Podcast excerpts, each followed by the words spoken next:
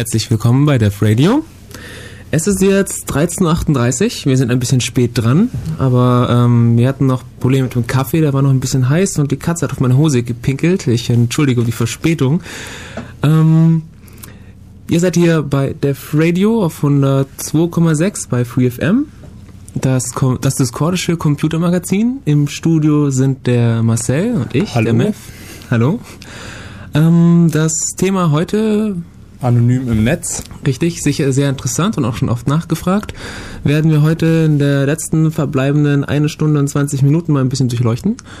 Und ähm, ja, schaut mal auf unsere Homepage, dort findet ihr ähm, Links zu unserem Chat und unsere Telefonnummer und ähm, ruft auch an, wenn ihr wollt.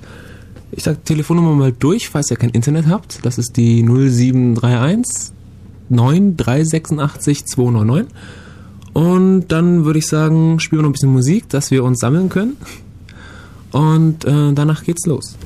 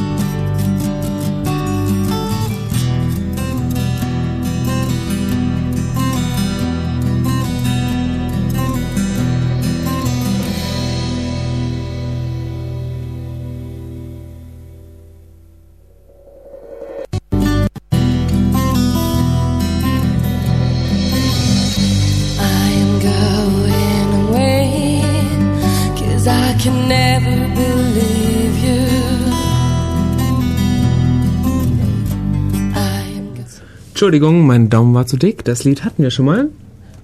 Ähm, ich würde vorschlagen, wir spielen einfach ein anderes.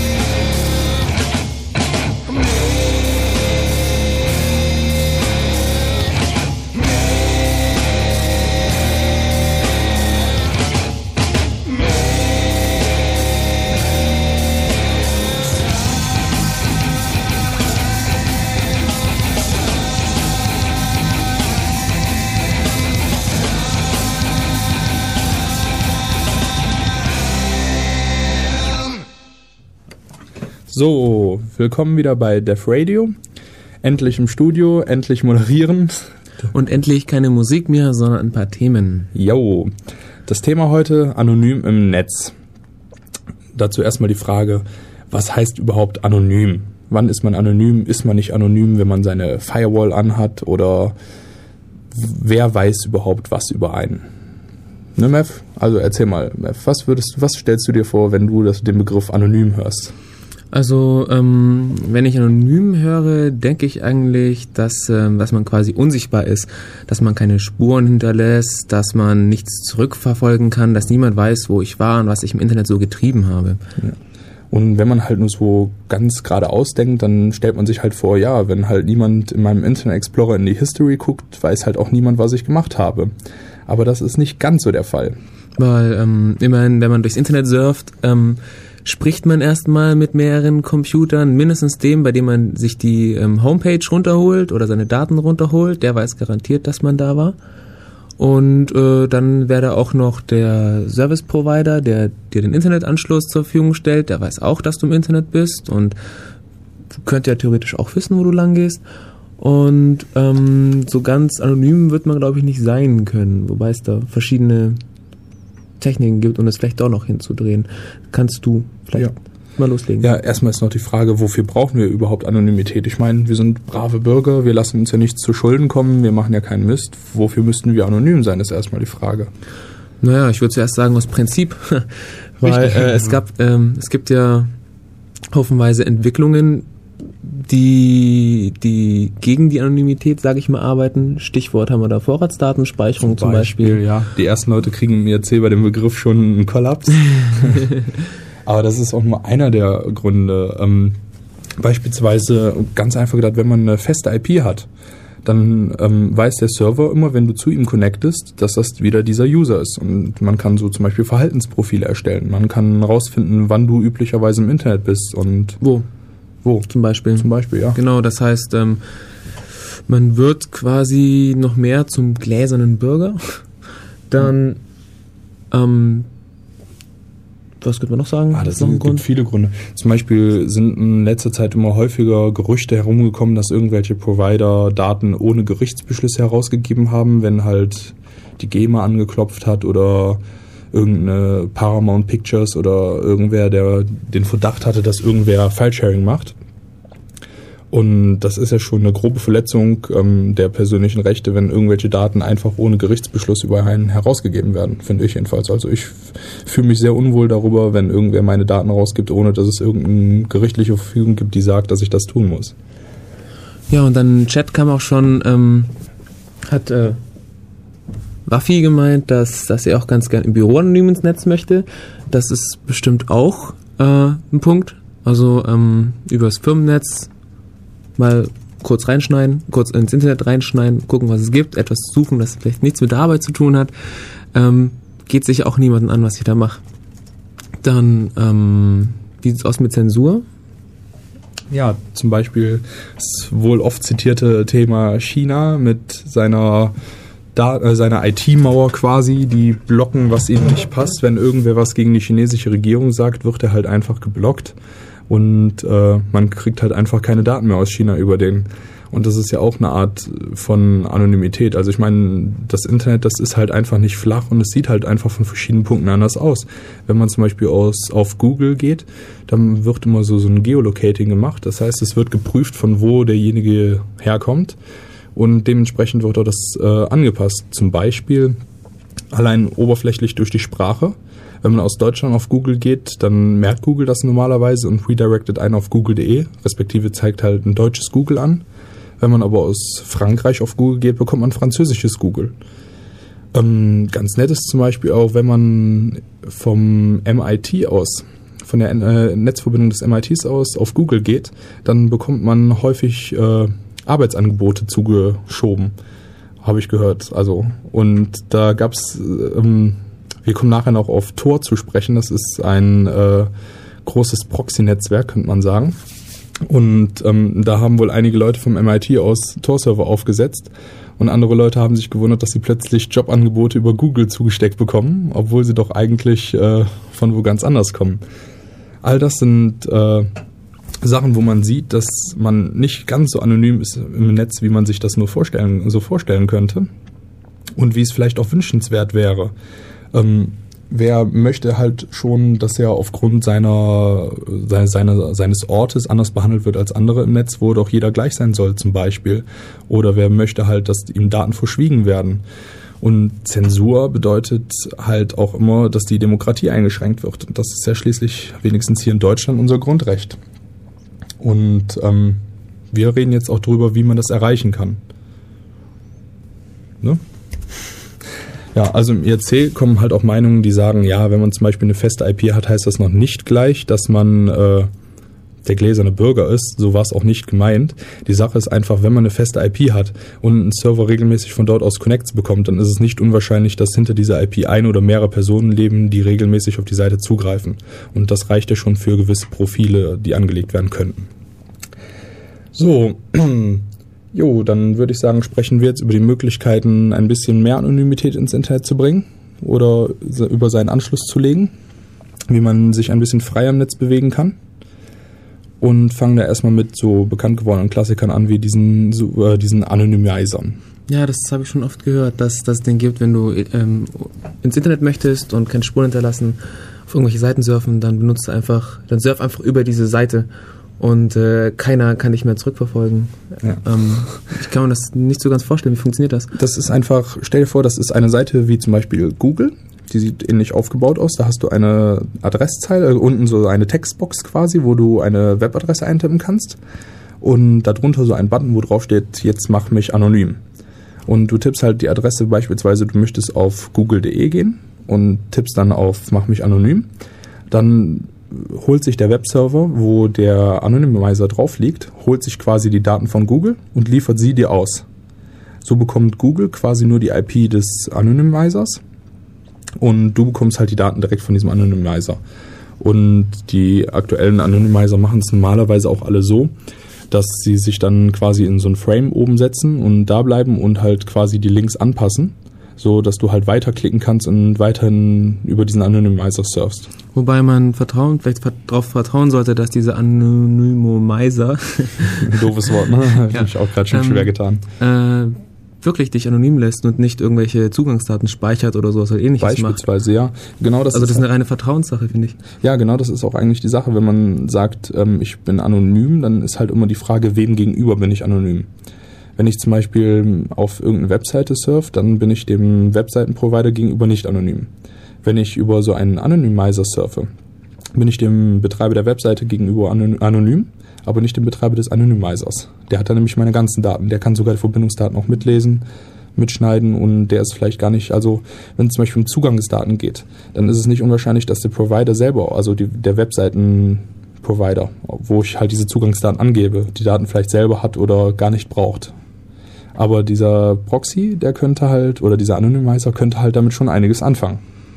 Beispielsweise einer gibt seine Kontodaten irgendwo an, etc.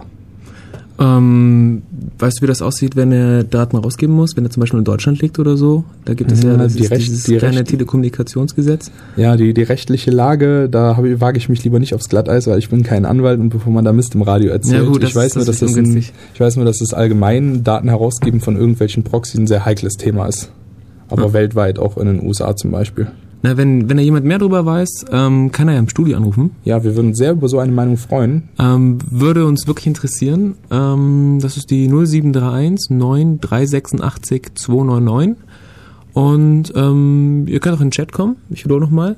Die, ähm, ihr findet alles auf unserer Homepage. Das ist die www.devradio.de, D-E-V-R-A-D-I-O.de. Und ähm, genau. Ja, können noch ein bisschen weiter erzählen. Es gibt auch noch so, so ein bisschen äh, hackerische Tricks. Beispielsweise ähm, video.google.com filtert wohl ein paar Videos für Europäer, soweit ich das mitbekommen habe. Und da gibt es zum Beispiel äh, den einfachen Trick, sich diese, die video.google.com durch den Google Cage anzeigen zu lassen. Dann holt nämlich Google selber aus seinem eigenen Cage die Adresse. Google selber sitzt natürlich in den USA und liefert dir daher dann äh, prompt die Daten, die eigentlich nicht für dich bestimmt sind, sondern nur für die lieben US-Bürger. Ähm, Das ist auch quasi eine Art von Anonymizer in dem Fall. Ja, so, solche Sachen sind mir das neulich auch schon passiert. Da habe ich auch irgendwelche m, Papers gesucht und dann bin ich dann auf einem interessant klingenden Link gelandet, der aber der meinte, ähm, ich komme aus einem Netz, wo ich die Daten nicht haben darf. Und dann war es auch einfach, das dann über den Google Cache zu kriegen. Da hat dann alles schön fleißig ausgespuckt. Und ähm, es gibt eigentlich relativ viele Sachen. Also ich habe schon öfter gehört, dass dass irgendwelche Foren gibt oder so, die hier dann an irgendeiner Stelle gesperrt sind und die man dann nur über irgendeinen Proxy sonst wo erreichen kann. Wobei die jetzt ja nicht unbedingt so anonym sind. Nee, aber es geht halt einfach darum, dass man quasi seine äh, Herkunft dem Web, dem Webprovider, der halt das prüft, gegenüber verschleiert, indem man sich quasi als Google ausgibt. Und so kommt man halt wieder an die Daten ran. Also ähm, das ist natürlich halt nur ein kleiner Trick oder so und ist halt nat- natürlich nicht für den täglichen Gebrauch nutzbar, aber auf jeden Fall ist es eine Methode, ähm, um vielleicht mal an solche Daten dran zu kommen. Ja, ich würde sagen. So, ähm, jetzt spielen wir noch ein bisschen Lied, Musik und dann werden wir ein bisschen weiterreden. Die Musik ist übrigens wieder von Mayon Music. Also äh, schaut da mal rein, das ist eine echt geile Seite mit vielen sehr geilen Interpreten, wo ich bei einigen absolut nicht verstehe, warum die keinen, äh, keinen Vertrag mit der GEMA oder so haben. Wobei ich wirklich glücklich darüber bin. Los geht's.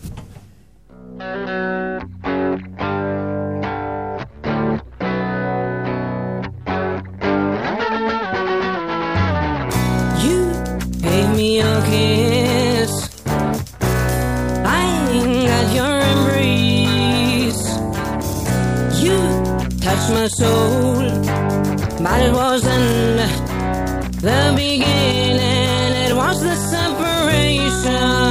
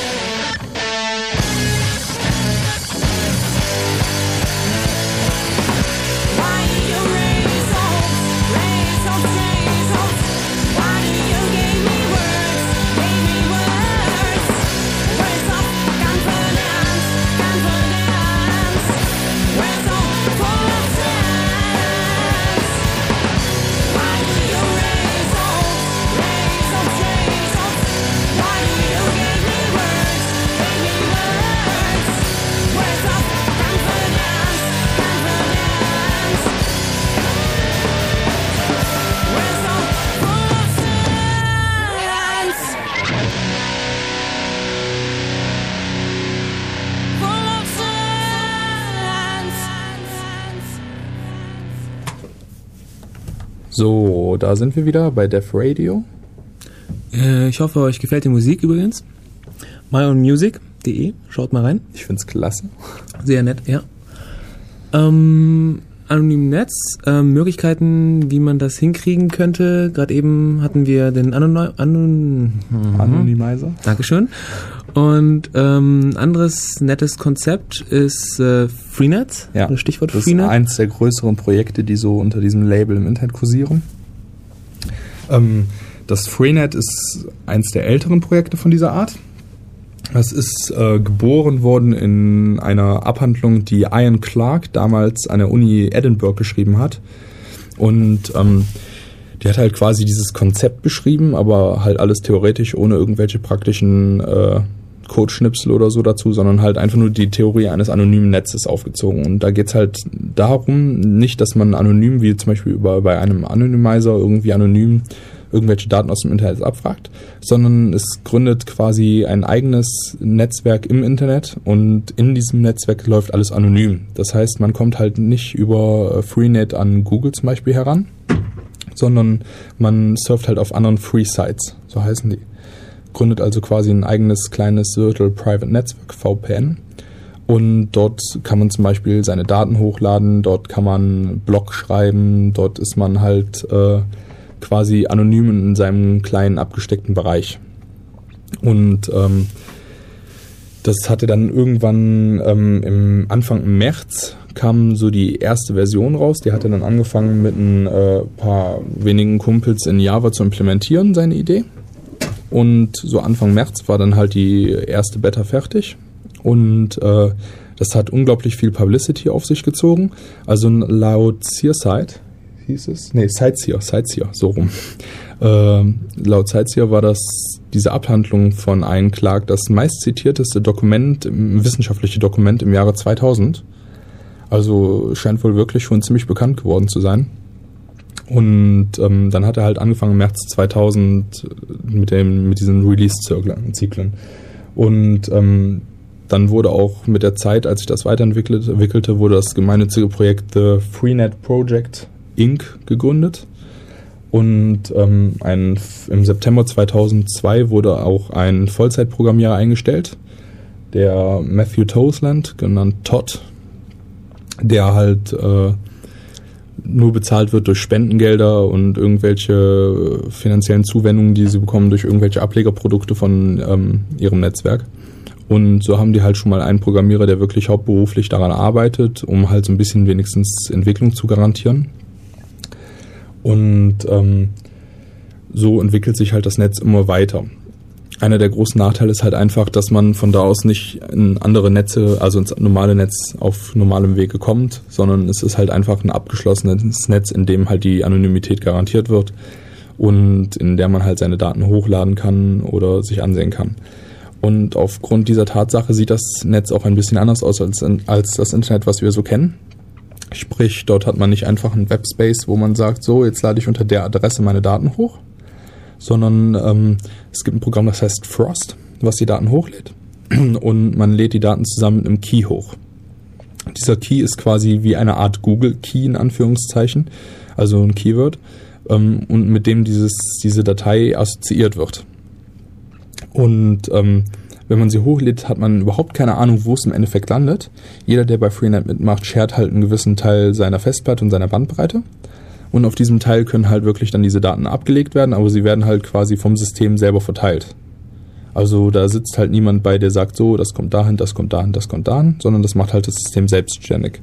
Und ähm, aufgrund dieser Tatsache ist es halt äh, nicht möglich, einfach mal so zu bestimmen, dass man seine Daten da hochlädt oder ähm, dass man irgendwelche Daten von dort runterlädt. Man gibt halt den Key an und der kommt dann halt quasi, äh, kommt halt auf seine Datei, die er hat und lädt sie dir quasi runter. Aber man kann halt nicht sehen, was irgendwie gerade auf seinem Gig gespeichert wird oder so, was man halt shared. Und ähm, so versucht man halt quasi ein ähm, privates, anonymes Netzwerk aufzuziehen. Das Privat kommt besonders daher, weil ähm, das jetzt seit Version 07 zu einem Darknet umformuliert wurde. Ein Darknet ist, es klingt richtig cool und das hat nichts, wie Meth vermutete, mit einem Darkroom zu tun, sondern ein Darknet ist ein Netz, das funktioniert so ähnlich wie bei ähm, Google Mail, wo halt äh, man selber nur teilnehmen kann, wenn man wirklich von einem Mitglied eingeladen wurde. Und ähm, dieses Konzept hat ein Clark damals auf der DEFCON vorgestellt. Für die, die DEFCON nicht kennen, das ist, ähm, soweit ich weiß, die größte Hacker, äh, der größte Hacker-Treff. Das ist halt in der Art vom äh, Chaos-Kongress in, Chaos-Kongress in Berlin, nur halt noch ein bisschen größer. Läuft immer in Las Vegas in irgendwelchen Hotel-Casinos und ist wohl riesig groß. Also die sind jetzt auch gerade bei Kongress Nummer 19 oder so, also noch nicht ganz so weit wie die vom CCC. Aber äh, ich glaube, das ist größer, weil es halt auch wirklich auf international ausgelegt ist und Las Vegas ist natürlich auch noch eine imposante Stätte, um, um sowas zu machen. Und da hat er das auch wieder vorgestellt. Und da stellt ja auch nicht mal jeder einfach mal so was vor, sondern da muss man halt schon äh, ein Thema haben, was ansprechend ist, um da mal so kurz einen Vortrag zu machen. Und das ist wohl auch sehr oft zitiert worden, hat Erwähnung auf Slashdot gefunden und in der New York Times. Und das zeigt schon, dass dieses Projekt durchaus ernst genommen wird. Also es ist halt nicht irgendein so Projekt, was irgendwie ein paar Kids aufgezogen haben, was im Endeffekt aber keinen interessiert, sondern es ist wirklich eine ernstzunehmende Sache. Ernst zu nehmen klingt so bedrohlich eigentlich, aber viele Regierungen sehen es als bedrohlich an, wenn sie halt nicht mehr die Macht haben, mitzulesen und zu gucken, was wer bei denen im Internet wirklich macht. Und äh, daher ist das halt schon ein Projekt, was mich natürlich sehr interessiert. Es könnte ja sein, dass irgendwelche subversiven oder kriminellen Kräfte und Gestalten sich darum tummeln und den Weltuntergang versuchen zu manifestieren. Zum Beispiel, ja. Ja, eine, eine Frage, also eins habe ich mich gefragt, das war mir nicht so ganz klar und da kam auch schon mal ein bisschen im Chat was. Ähm, hat dieses Freenet was mit freenet.de zu tun? Nö, hat rein gar nichts damit zu tun. Es ist halt ein sehr werbewirksamer Name, aber mehr auch nicht. Also, Ah, also im Internet wird, wenn man es, glaube ich, genau liest, heißt es auch nicht Freenet, sondern The Freenet Project. Und das soll vielleicht auch einen Unterschied zu freenet.de machen. Also wenn man bei Wikipedia Freenet eintippt, dann bekommt man halt auch freenet.de, den Provider, und Freenet Project. Also es sind halt schon zwei verschiedene Sachen. Also es ist leider nicht so, dass wenn man eine Internetleitung beim Provider freenet.de hat, dass man dann nur noch in das VPN von Freenet eingespeist wird oder so. So, ähm, Probleme sind, müssen wir aber erstmal auch sehen, weil es, die ganze Welt ist natürlich nicht so prickelnd, wie sie vielleicht scheinen mag. Problem mag, ähm, ein Problem mag zum Beispiel sein, dass auf diese Grund dieser neuartigen, andersartigen Verwaltung von Daten, also nicht irgendwelche festen Ordner, wo Daten reingespeichert werden, sondern ähm, sondern, sondern dieses mit Keys verbinden und äh, dieses zugänglich machen. Das Problem bei sowas ist halt auch immer die Geschwindigkeit. Wenn man halt äh, über Proxys geht, dann, besonders wenn es private Proxys sind, die vielleicht irgendwelche Leute mit ihrem, es gibt dann halt immer Spaßvögel, die sich dann da mitten reinhängen und mit dem 56 km dann versuchen, irgendwelche Bottlenecks zu erzeugen. Ähm, das Problem ist, wenn man halt äh, über so einen Daten lädt, dann dauert es halt so seine Zeit. Die sind nun mal nicht schnell und besonders wenn viele Leute versuchen, Daten in so einem Netz zu saugen ähm, und vielleicht nicht viel Bandbreite selber anbieten, was besonders zum Beispiel das Problem ist bei diesen asynchronen ganzen DSL-Leitungen. Das ist ja meistens so, dass man irgendwie zig ähm, Kilobits, tausende von Kilobits zum, äh, als Download-Stream hat, aber dann immer nur, je nach Anschluss kann man noch einstellen, wenige hundert zum Up Upload. Also Richtig. ich habe zum Beispiel auch eine 1024er klingt, fand ich super schnell, dann habe ich auch erst feststellen müssen, dass er nur 128 ab hat und das ist ähm, beim Download doppelt so schnell wie ISDN oder so. Also es schon, es kriegt schon ziemlich und wenn ich mir vorstelle, dass, dass dann auch die Downloadrate bei mir so groß ist, weil der andere nicht mehr hergibt, dann ist das schon ein bisschen frustriert. Ja. Und die Sache ist einfach, wenn man halt mit solchen Rechnern ein Netz aufbaut, dann ist natürlich Bandbreite relativ gering. Jeder kann quasi einen Node aufmachen und wird halt dementsprechend ins Netzwerk integriert. Und äh, die Ansprüche von Freenet sind schon relativ niedrig. Also die sagen, für so eine permanente Leitung reicht halt schon DSL-Anschluss. Die sind also froh, wenn sie ihre 16 Kilobyte abhaben oder so. Und ähm, wenn wir, wenn wir ein solches System haben, was so auf Bandbreite angewiesen ist, dann muss auch selektiv gearbeitet werden. Und die Selektion sieht halt so aus, dass versucht wird, dass Dateien, die sehr populär sind, werden auf ähm, dickere Server verschoben, also dass sie besser geliefert werden können. Und Dateien, die weniger interessant sind, die wandern so in der Hierarchie immer weiter runter auf immer uninteressantere Server.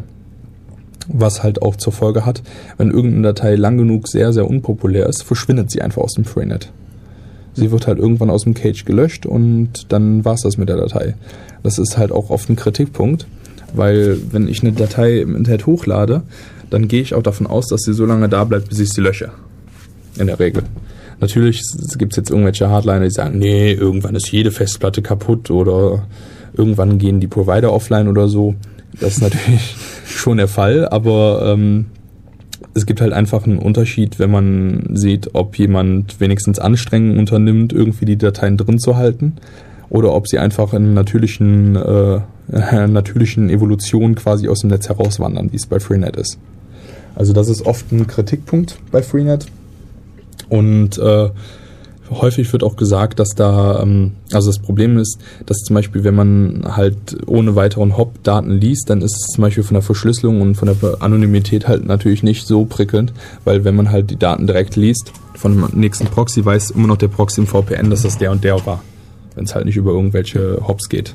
Zu dieser langsamen ähm, Geschwindigkeit von diesen Netzen kam gerade im Chat von ähm, Florolf ein sehr scharfsinniger Gedanke, äh, den man unbedingt erwähnen sollte. Und zwar wäre es eigentlich gar nicht so langsam, aber das Ganze ist eine Verschwörung. Nämlich äh, von denjenigen, die diese ADSL-Leitungen äh, zur Verfügung stellen. Die haben extra so einen geringen Upstream gemacht, damit solche Netze nicht überleben können. Also ähm, da könnte durchaus was dran sein. Wir stellen es zur Diskussion und wer Ja, dazu was richtig. zu sagen hat, soll bei uns im Studio anrufen. Oder in den Chat kommen. Ähm, die nötigen Informationen dazu findet ihr auf unserer Homepage. defradio.de. Richtig. Oder falls ihr kein Internet habt und trotzdem über das Internet reden wollt, dann ruft uns auch an im Studio. Ähm, das ist die 0731, die Ulmer Vorwahl und die 9386 299. Ich wiederhole nochmal. Vielleicht hättet ihr inzwischen Zeit, einen Stift zu holen. Die 9386 299. Genau.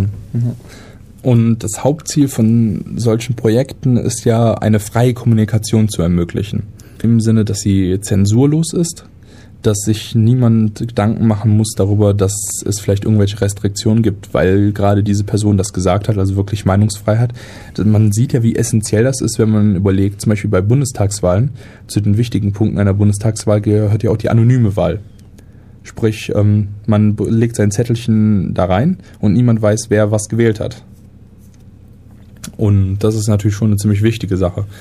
Ähm, dass wirklich, man braucht keine Angst haben wie im Dritten Reich oder so, dass man den Falschen wählt und dann äh, abgeknallt wird oder so. Sondern äh, es ist wirklich so, dass man frei wählt und daher soll ist natürlich die also die freie Kommunikation und freie Entscheidungen, Anonymität ist halt einfach ein wichtiger Teil äh, der Demokratie. Wenn der Informationsfluss nicht frei ist, sondern zensiert wird, dann funktioniert Demokratie einfach nicht. Und daher sind solche ähm, Projekte immer darauf aus, die freie Kommunikation ge zu gewährleisten. Ähm, Freenet macht ja schon ein bisschen mehr. Es bieten ja auch freie Downloads an, quasi, um halt irgendwelche Dateien zu traden, zum Beispiel, auch wenn es vielleicht nicht unbedingt legal ist. Das wäre auch eine der Anwendungsmöglichkeiten. Wobei wir nach, nachher auch noch dazu kommen, wenn die Zeit reicht. Wir sind ja leider ein bisschen spät im Studio heute gewesen.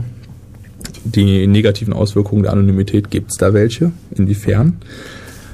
Aber ähm, wir versuchen jetzt erstmal den Übergang zu unserem nächsten Projekt zu bekommen. Das ist ein, äh, das ist bekannt geworden als IIP-Projekt. Das ist das Invisible IRC Project, was ähm, auf einen Mangel, wie die Leute sagen, ähm, des IRC-Projekt, also des IRCs hinweisen soll. Da macht man einfach einen Slash Who is, irgendeinen Username und ähm, schon hat man quasi die IP von dem Rechner, der quasi eingeloggt ist im IRC. Unabhängig davon, ob man jetzt über irgendeinen Proxy geht oder ähnliches. Und dieses IRC-Project macht es halt einfach so, das ist halt quasi ein äh, eigener Server, der halt als, äh, als Hostname dann einfach nur unknown.ip oder sowas anzeigt. Und das ist halt bei allen Usern einfach gleich. So, dass es da keine, keine Probleme mehr gibt, dass man die IP des anderen sehen könnte, beispielsweise oder so.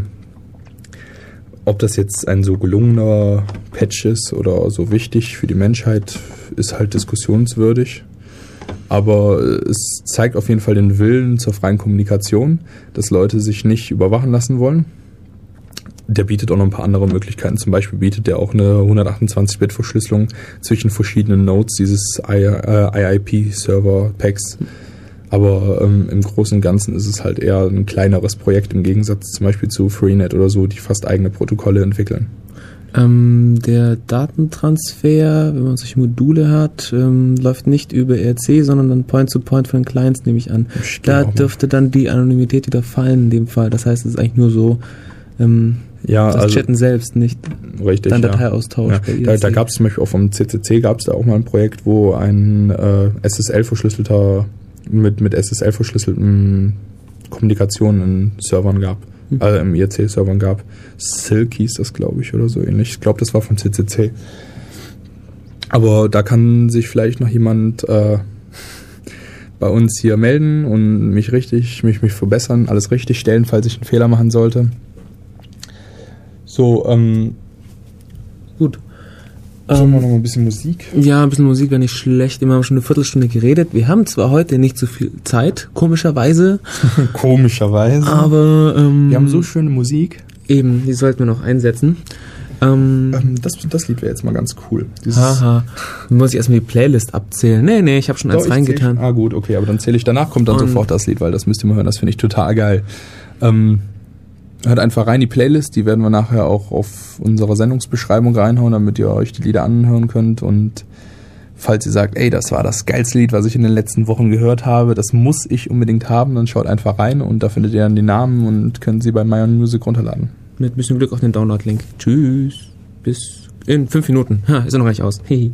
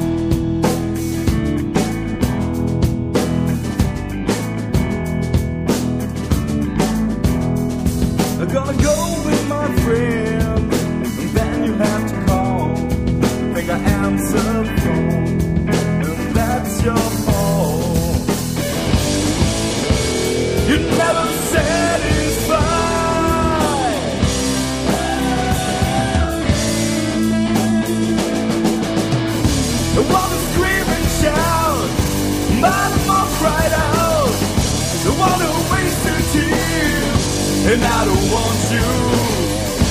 Wanna scream and shout, but I'm all cried out. I wanna waste a tear, and I don't want you.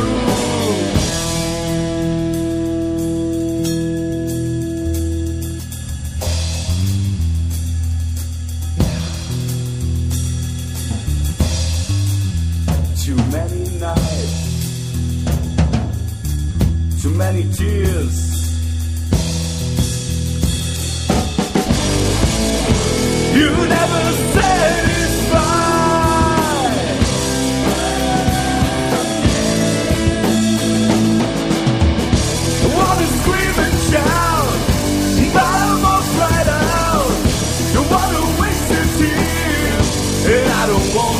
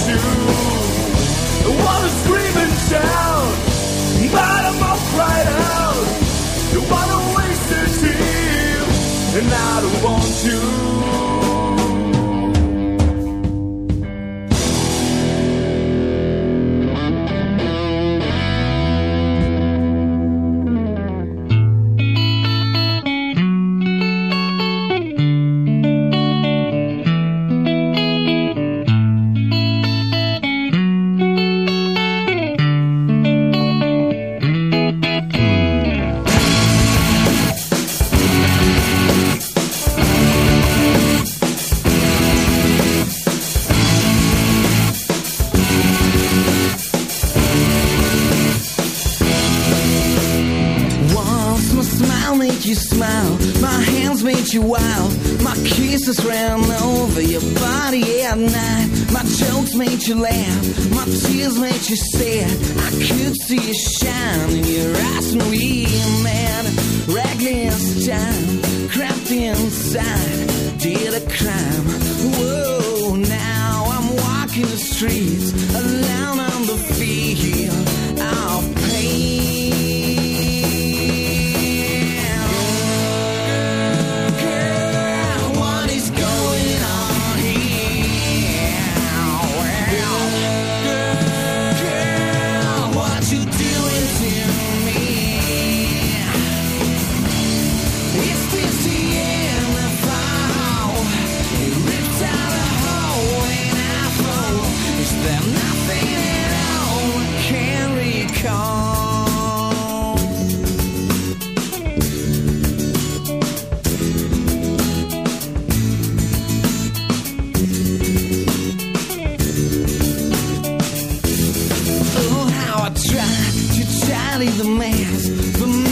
You left behind when you told me you don't wanna have my love anymore.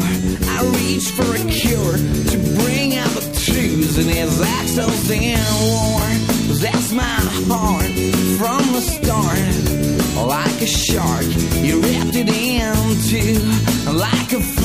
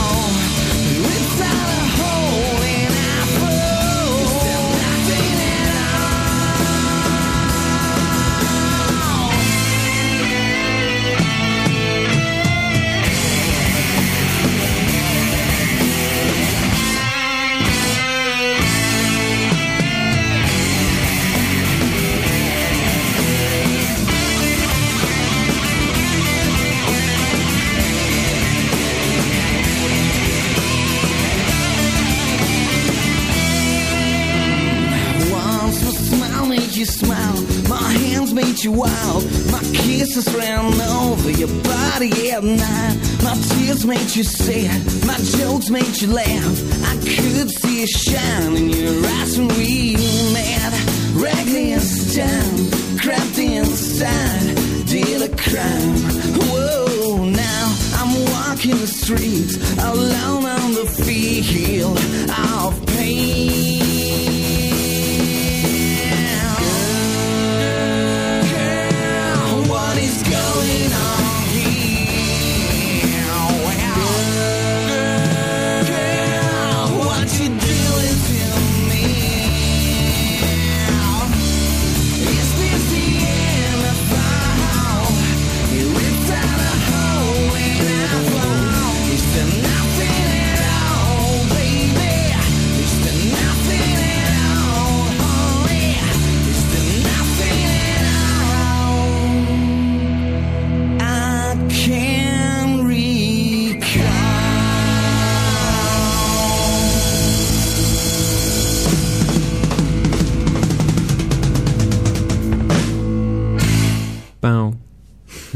Jetzt hat er den schönen Abschluss kaputt gemacht. Unglaublich, war aber ein geiles Lied, fand ich. Doc fand es auch. Nur Ja. Mev nicht, nur Mev nicht. Der meint, das sei so eine alltägliche Stimme und die kennt er schon. Nein, so, so eine, so eine Grunge-Buffy-Band. Buffy. Ja, Buffy, die Serie. Da spielen auch immer so Bands. Und die singen auch Die so. klingen, klingen alle so, ich ja. muss mal Buffy gucken. Naja, auf jeden Fall. Ähm, wo sind wir? Def Radio. Genau. Ja. Und wo waren wir? Bei Anonymen Netz. Ja, ich habe auch noch ein schönes Zitat gefunden, was ich jetzt mal so, also inhaltlich besage, ist das, das Zitat ist von einem, äh, von der EFF, dieser Electronic äh, Frontier Foundation. Das sind die, die auch äh, lange, also die auch ein Jahr lang, glaube ich, zum Beispiel Tor gesponsert haben. Die hosten Tor immer noch, also tor.eff.org.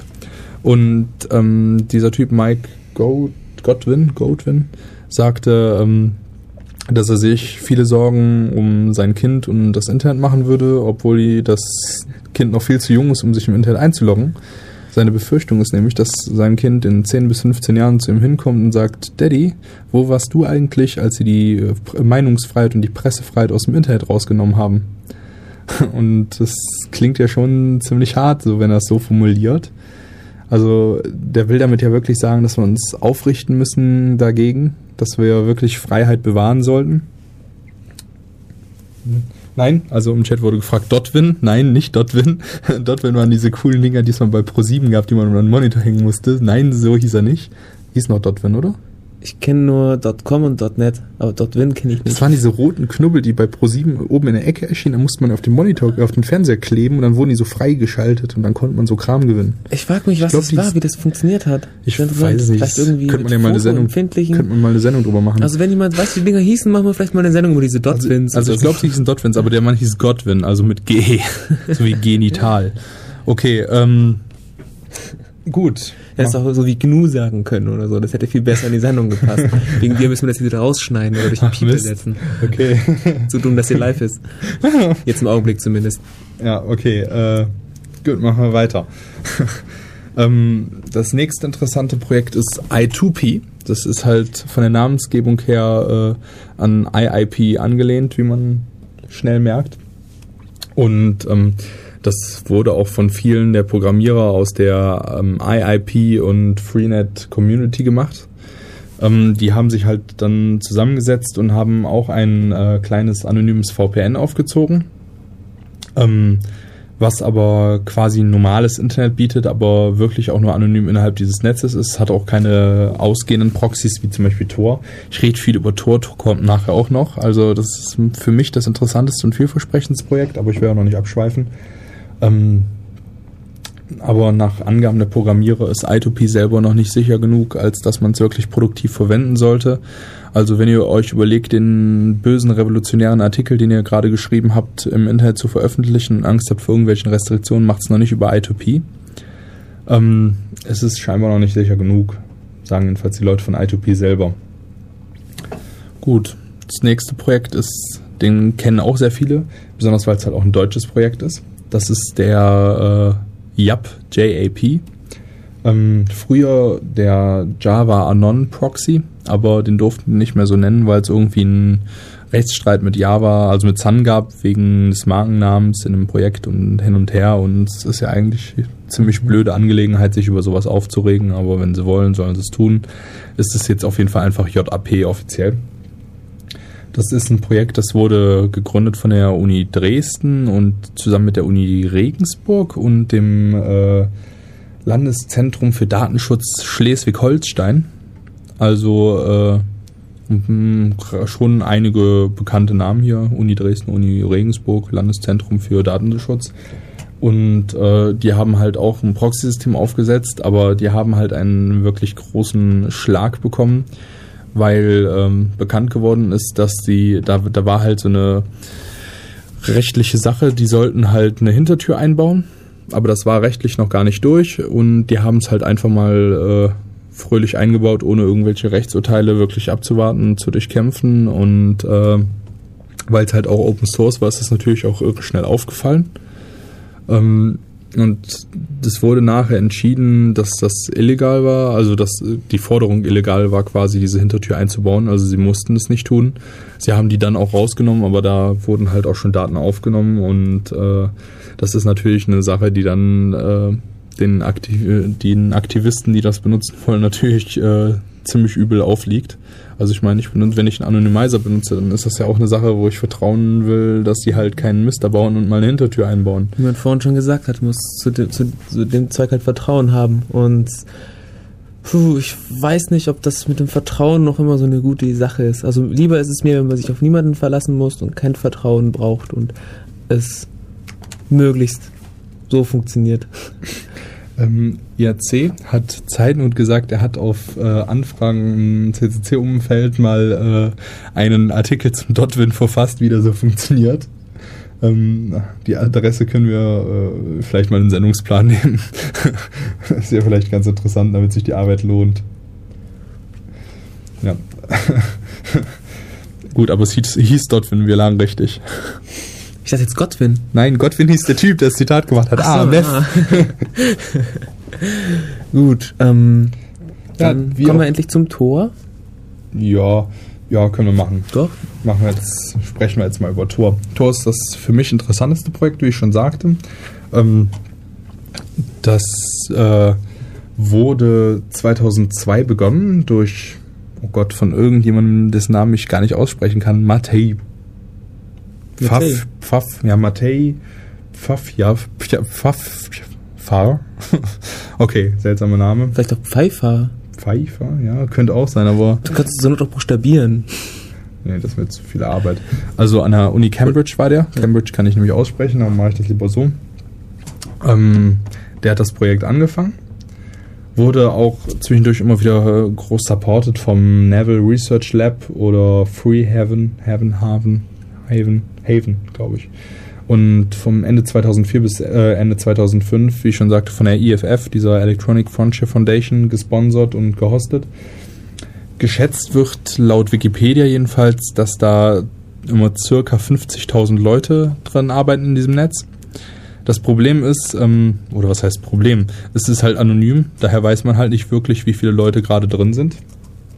Ähm, und kann halt nicht wirklich sagen, wie viele Leute irgendwel äh, irgendwelche Informationen abrufen, weil dann wäre es ja kontraproduktiv, wenn man das könnte. Ähm, die Vorgehensweise ist dort ein wenig anders als bei den anderen Projekten. Dort gibt es sogenannte Directory Listings, Directory Server.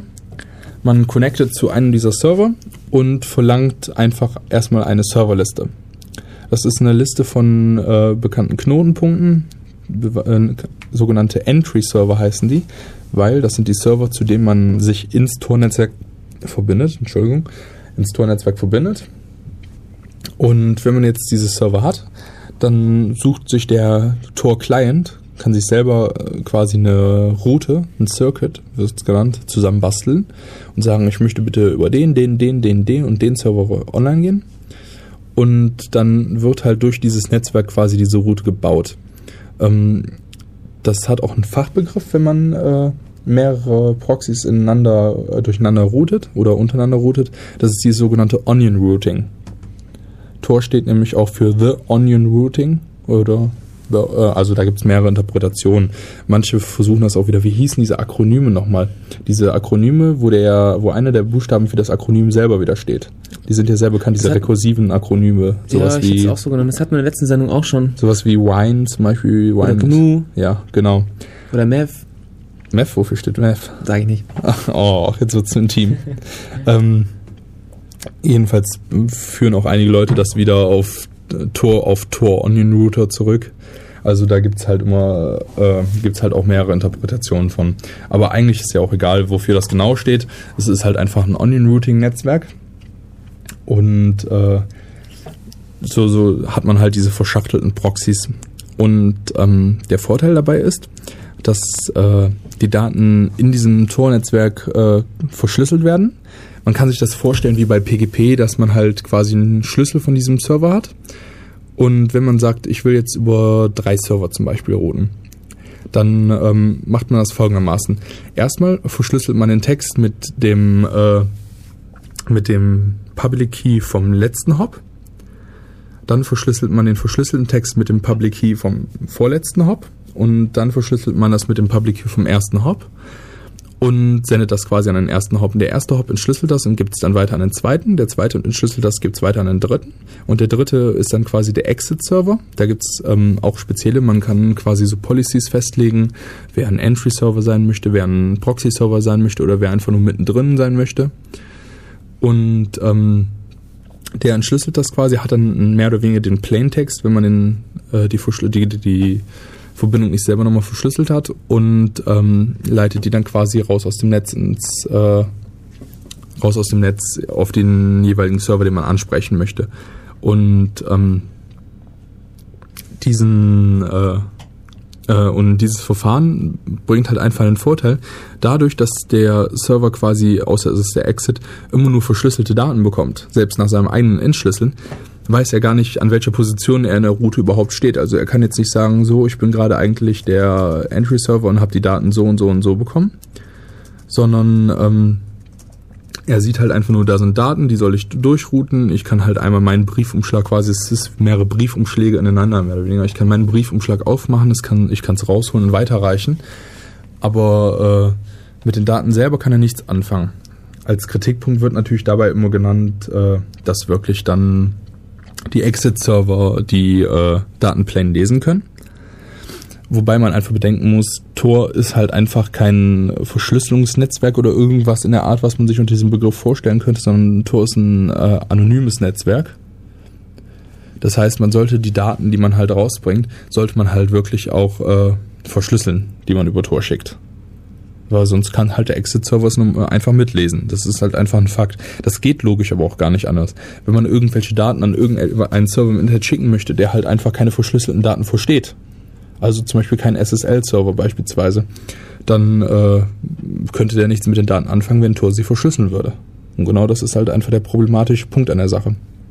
Und äh, da sollte man halt immer seine Verbindung, die man über Tor aufbaut, sollte man verschlüsseln. Aber jetzt haben wir schon wieder. Ähm, ich habe da gerade was Nettes im Chat mitgekriegt von äh, E-Achse oder E-Ax, ich weiß nicht genau, wie man ausspricht. Entschuldigung, falls ich dich falsch ausgesprochen habe. Ähm, und zwar zum Job, zu diesem Java Anon Proxy, ähm, eine Nachricht oder News von oh, 2003, aber schon ein bisschen älter. Und zwar ist der nicht mehr ganz anonym, da Straf, wie heißt die Dinger? Ja, Strafverfolger eben eine Schnittstelle ähm, verlangt haben, Ja, mit denen man das zurückdingsen kann. Ja, aber wenn ich mich jetzt nicht irre, ich will jetzt natürlich nicht äh, totalen Kram erzählen, aber wenn ich mich nicht irre, war das so, dass es genau diese Schnittstelle war, die einfach so verlangt wurde. Es gab aber keinen richterlichen Beschluss dazu. Ach. Die wurde einfach mal eingebaut. Das war die Backdoor. ich gehe mal davon aus, dass das wirklich das gleiche ist. Leider ist dein ist Ah, das gut, Internet hier schon wieder tot und ich kann den Link nicht sehen. Ist wieder alles kaputt gemacht. Mein Internet ist nicht tot, mein Internet geht super. Ja, du hast mein Internet kaputt gemacht. Kann, Ähm, kannst das mein Internet abhaben. Ja, Oh. auf jeden Fall ähm, war das genau das, was wir auch angesprochen hatten. Für- Also denke ich gehe davon aus, ich gehe davon Telekommunikationsgesetz. Okay, wollte ich nur mal einwerfen. ja. Aber ich würde sagen, jetzt machen wir noch mal ein bisschen Musik. Ich habe jetzt wieder ganz viel Ähm, Tor gepredigt. ja, was haben wir denn da? Äh, Wie heißt es denn? Egal. Ich spiel's erstmal und dann können wir gucken, von wem es war. Viel Spaß.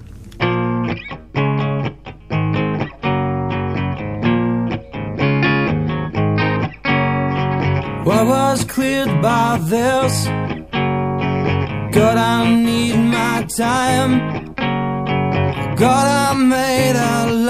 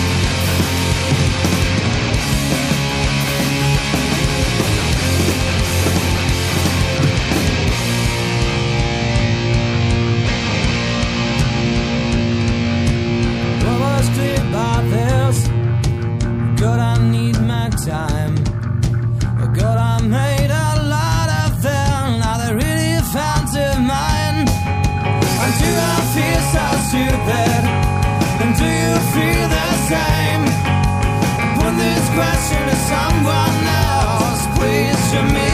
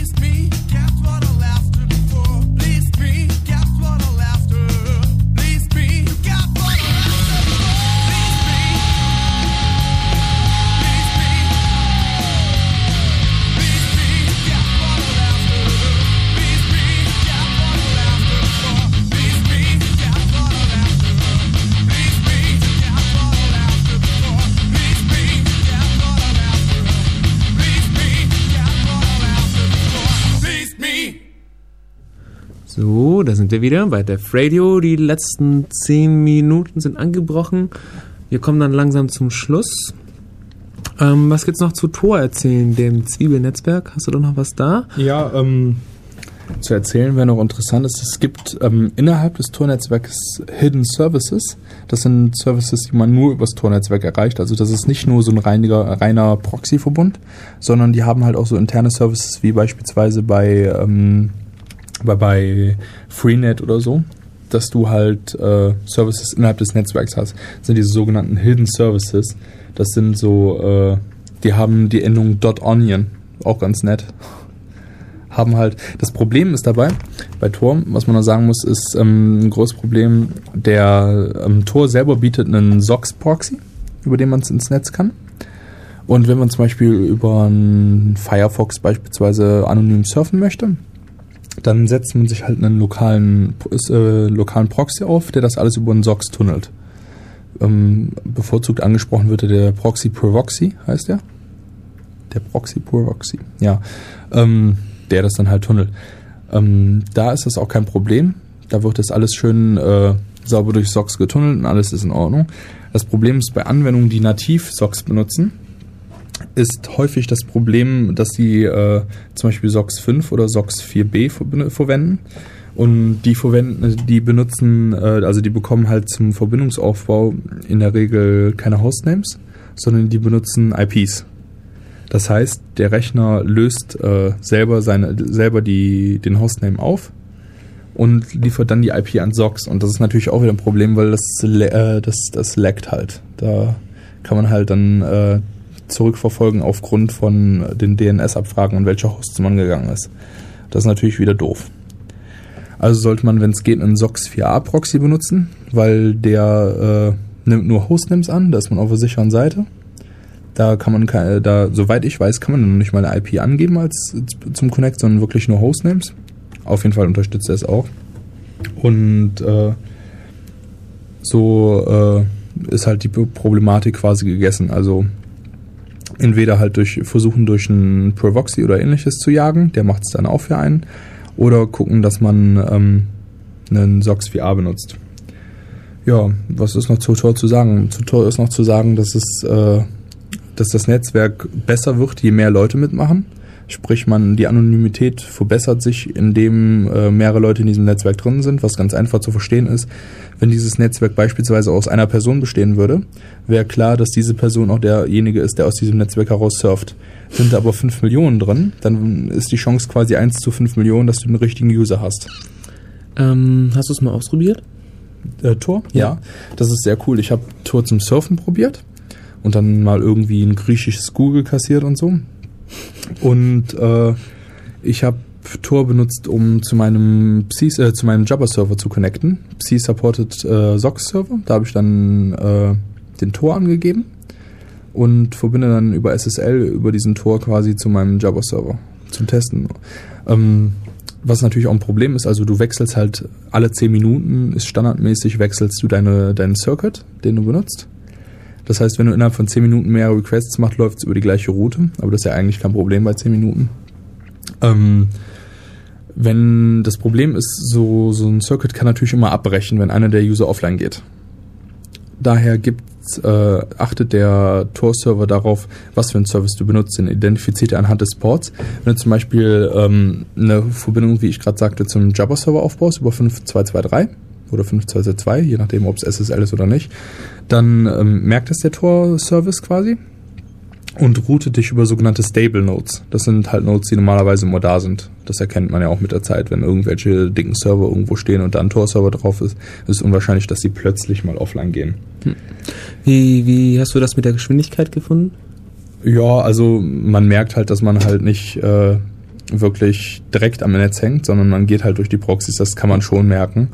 Ähm, ich hatte circa 20 Kilobyte down, würde ich sagen. 15 bis 20 Kilobyte, Wie- würde ich sagen. wie- Und die wie- Latenz leidet sehr darunter. Wie viele Knoten sind das normalerweise? Standardmäßig ähm, benutzt er, glaube ich, vier Knoten, aber das kann halt, Mhm. kann man halt wählen. Also es läuft momentan bei Tor läuft so ein ähm, Guy Competition Wettbewerb. Das heißt, man soll halt eine schöne GUI dafür bauen. Ach, GUI. Ja, wie spricht man das denn so? ich, ich habe ich hab Gay. Ui. Nein, nicht gay, kein Gay Competition. Der schönste Schwule einem Go- Tor-T-Shirt. Nee. Darknet, Gay Competition. Ja, hm, nee, also äh, ein GUI-Competition-Wettbewerb.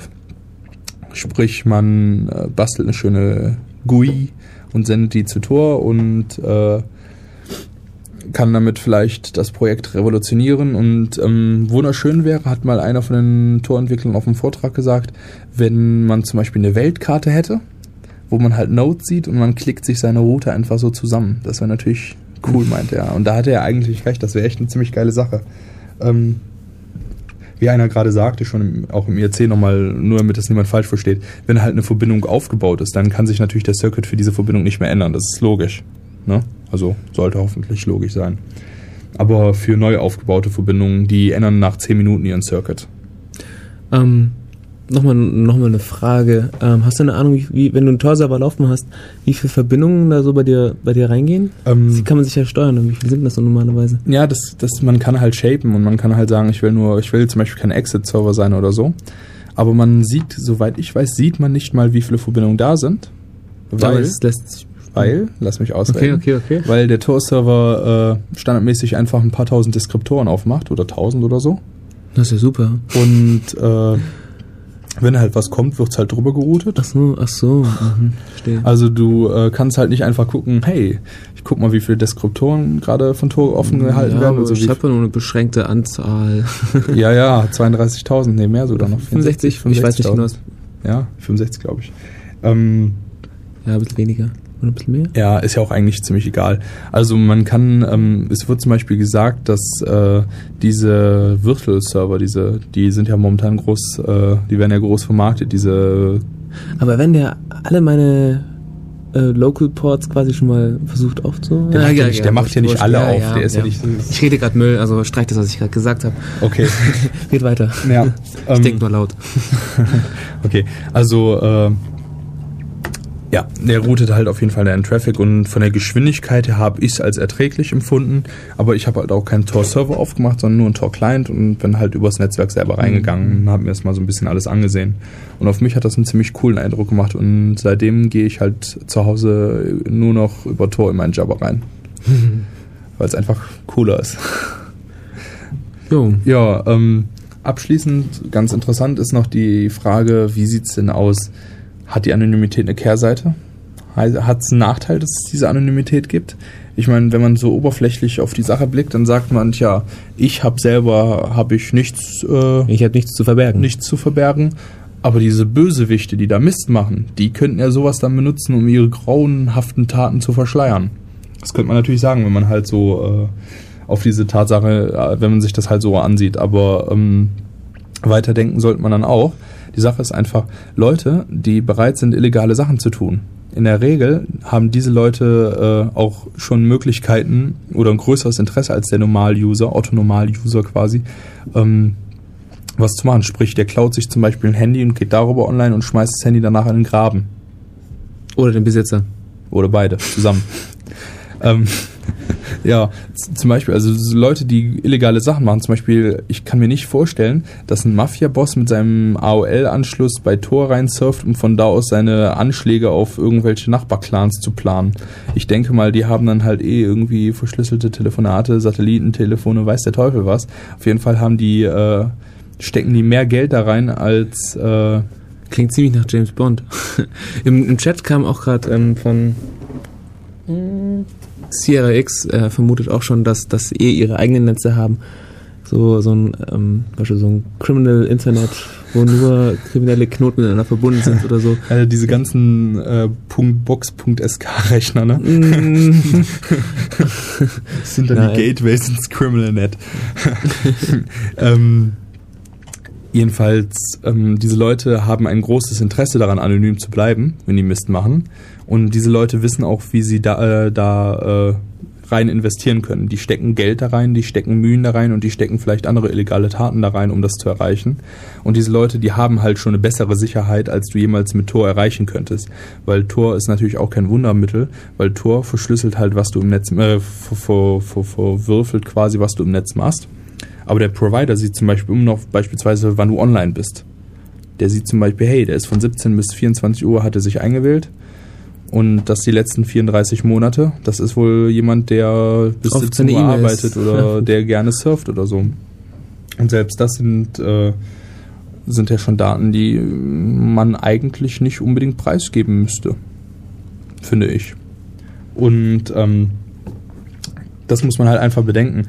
Also die Leute, die kriminelle Sachen vorhaben, wir gehen, ich rede jetzt bei kriminellen Sachen. also, also wir sprechen jetzt die Leute an, die kriminelle Sachen vorhaben. Oder Ja, ne, ich, ich will nur auch unterscheiden. Also wenn mit kriminellen Sachen meine ich jetzt nicht irgendwelche äh, böswilligen äh, 13-jährigen Mädchen, die ihre Britney Spears äh, Songs im Kasar scheren, sondern äh, damit meine ich jetzt so fürchterlich böse Terroristen, die mit Flugzeugen irgendwo reinfliegen möchten und so, und vorher nochmal ihre E-Mails checken wollen.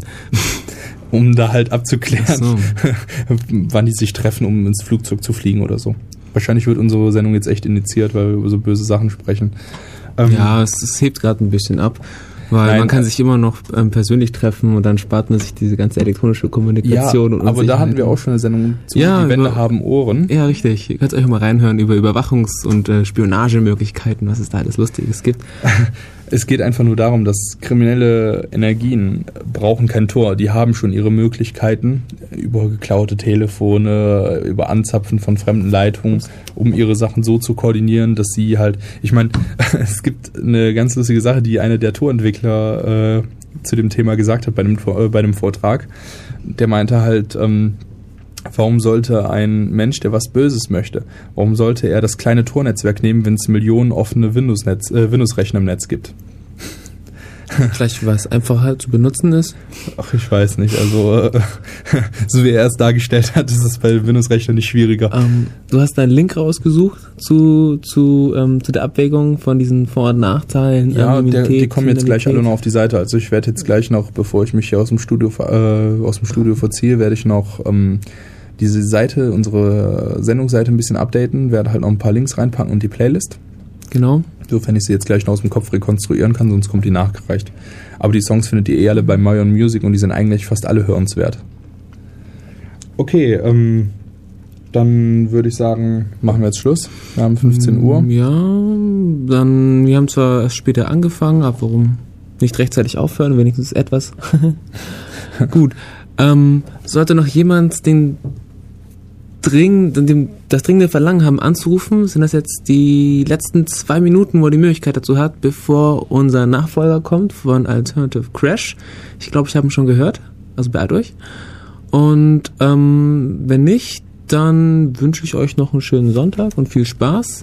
Kommt am Montag in äh, die Uni, Café Einstein, das CCC-Treffen. Und ähm, ja, ansonsten hören wir uns in zwei Wochen wieder. Das Thema, ich weiß nicht, ob es schon feststeht, ich habe noch nicht auf die Seite geguckt. Schaut einfach einen Sendeplan, dann findet ihr alles, was ihr braucht. Und ähm, ja, genau, dann übergebe ich mal den Stuhl und Viel Spaß bei Alternative Crash. viel Spaß. Tschüss.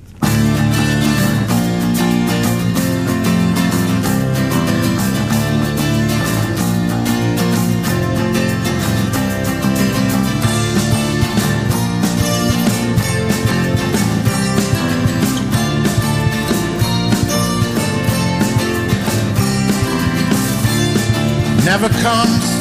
Smile over your face. Your heart is cold as ice. A look like coming from space. Always the winner of the prize.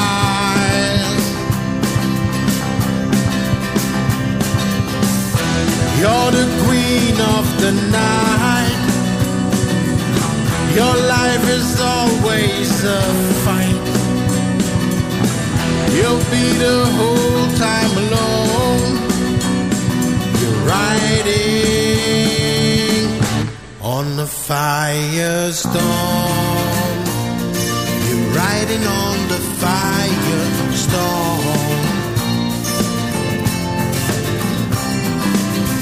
Nobody can see what you feel. Way to your soul isn't free.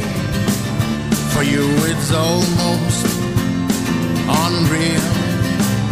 Your eyes are dark like the sea.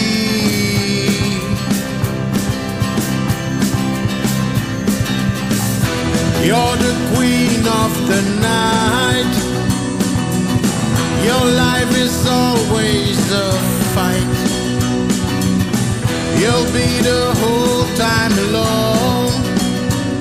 You're riding on the firestorm. You're riding on the firestorm.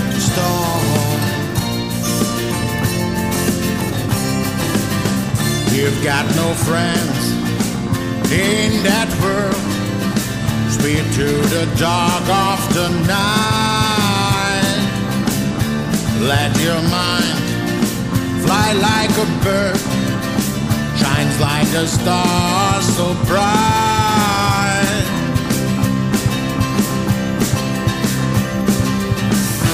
You're the queen of the night. Your life is always a fight.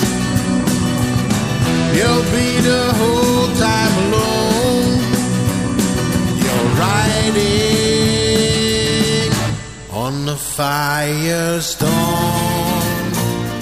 You're riding on the firestorm.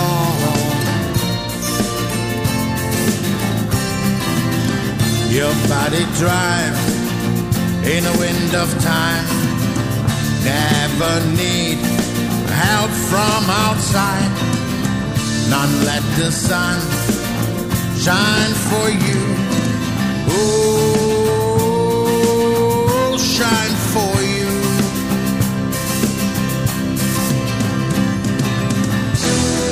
The queen of the night. Your life is always a fight. You'll be the whole time long. You're riding on the firestorm. You're riding on the fire